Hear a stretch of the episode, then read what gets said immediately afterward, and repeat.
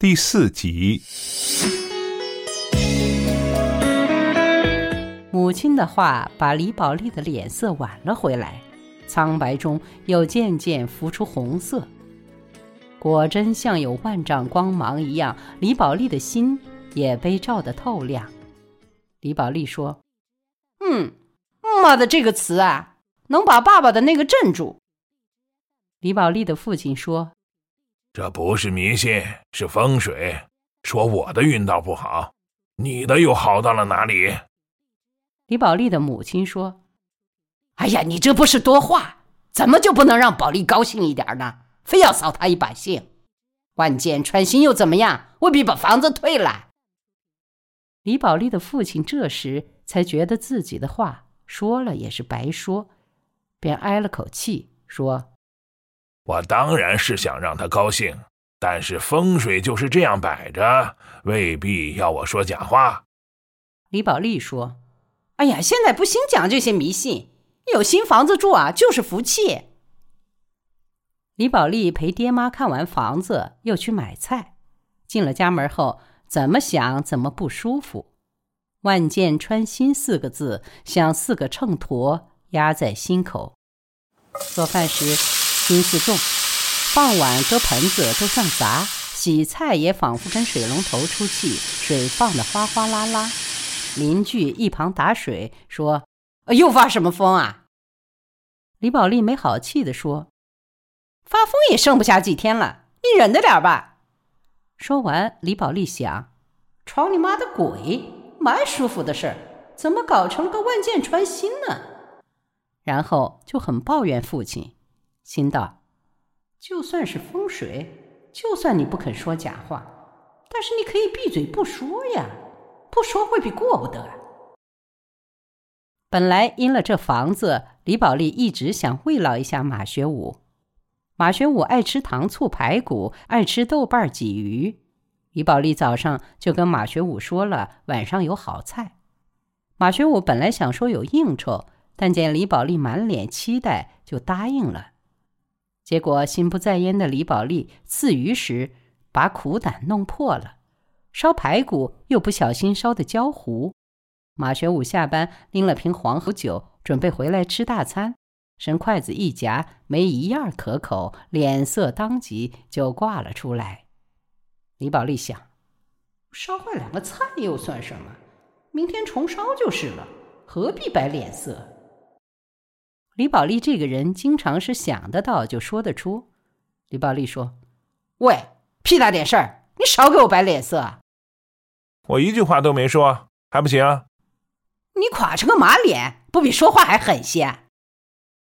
我要说话，你就说我跟你翻；我不说话，你又说我摆脸色。那你想要我怎么样？吃了糊肉苦鱼，脸上堆起笑，一口一声跟你说好吃，夸你做菜水平高。”李宝莉被马学武顶得说不出话来。结婚以后，马学武像这样还嘴，而且还把话说得如此阴阳怪气，在李宝莉的记忆里，好像还是头一回。李宝莉哽了半天，才说：“好好好，到底是当了干部，嘴巴狠了，说话的水平也高了。不过，我告诉你，马学武，我以为你能管你厂里的人，就能管我。”老子天生不是被你管的料。马学武也没示弱，说：“我几时敢管你啊？厂里无人不知，无人不晓。我马学武是被你李宝莉管死了的人，晓得吧？已经是个死人啦。”李宝莉心里的火头立即窜得比房顶还高。他的词少，不知道说什么了，便跳起来抓起一只碗就往地上一砸，说。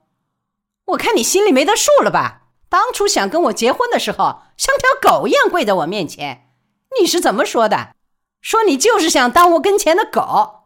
这才几年，未必忘记了。砸碗的声音很刺耳，旁边吃饭的儿子小宝紧张的脸色发白，惊恐的望着李宝莉。马学武不再作声，他黑着脸到厨房拿了撮箕扫帚。把碎碗渣打扫干净，完后见小宝很紧张，眼里满是泪水，忙上前哄道：“小宝莫怕，没得其他的事，莫哭啊。小宝眼眶里全是泪，他偎在父亲怀里，仿佛找到了安全，泪水到底没流出来。小宝刚满九岁，是个二年级的小学生。马学武第一次知道，装修就是内战和外战同时宣战。想要一致对外，就得结束内战，而结束内战唯一的办法，就是战事的一方必须放弃自己的战场。马学武跟李宝莉吵过几次，就明白了这一点，于是他决定缴械投降，全方位退出。那天为买马桶，李宝莉左也不是，右也不是。马学武说：“以后你莫问我。”你想怎么样就怎么样。哎，你像哪个？你当我一个人搞不定吧？那最好，我还省心。你不要掺和，我不光省心，我还如意呢。好，就这么决定。李宝莉一派豪放的包揽了整个装修，他说什么就是什么，果然有省心如意之感。下了班。他就泡到新房子里，指东画西，装修工人个个被他整得既无奈也服帖。马学武乐得清闲，反正他自有自己的开心，每天便在厂里待到很晚很晚才回家。新房那边他连看都懒得去看一眼。搬家安排在星期六，李宝莉跟马学武商量，是不是请厂里的同事来帮忙。马学武说：“太麻烦了，找个搬家公司省心又省事。哎，搬个家一百大几十块嘞，何必花这个钱？找厂里的人搬，搬完了请吃饭喝酒，比这花的钱多得多，还欠一屁股的人情。”李宝莉大惊小怪道：“你堂堂一个办公室主任，未必找手下搬个家还要请客啊？你们厂长搬家是不是也要请他们喝酒啊？”马学武冷冷道：“我们厂长不找手下，只找搬家公司。”这件事，李宝莉最后依了马学武，但请来的搬家公司钱收的漂亮，事情却做得不漂亮。进门时，先是把柜门撞了一下，后来又把一口锅掉在地上。李宝莉的心情一下就坏了，一边搬一边跟他们吵架。嫌他们放电视机时手脚太重，又嫌他们摆冰箱时不是一次到位，却是在地上拖了两寸，把新铺的地砖划出了两道印痕。再就是进门不换鞋，把他家新地板的亮光踩毛了。搬家的工人被他吵得恼火，更加的捣蛋。马学武便满嘴的说好话，不停的递茶上烟，试图和谐关系。气得李宝莉踢他一脚，恶声恶气道：“我是出了钱的，他们就该好好给我干活。茶不是钱，烟不是钱，你是不是扣出来？你真是生的贱呢！”人多，马学武没跟他顶嘴。临了，一个最刁蛮的搬家工人反手递给马学武一支烟，说：“伙计，我们虽然出劳力打粗活，但屋里的老婆还都贤惠。”活得比你自在，我看得出来。你在外面大小是个干部，可是当了干部又怎么样？被这种女人照一辈子，比条狗都可怜。说完，不等一旁听见的李宝莉有所反应，掉头出门。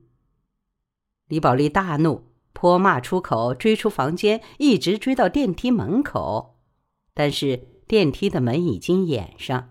里面传出来的除了嬉笑，似乎还有歌声，仿佛唱的是：“你问我爱你有多深，我爱你有几分。”李宝莉气得呸了一声，一口痰从喉咙管直接就吐到电梯的金属门上。回到房间，正想把满嘴没人接应的骂语甩给马学武，骂他给人家抽了烟、喝了茶、说了好话，却反被人奚落。结果发现马学武的脸垮成了黑青色，眼光也蛮不对劲。李宝莉心颤了一下，就把冲到唇边的骂话一个字儿一个字儿的咽了回去。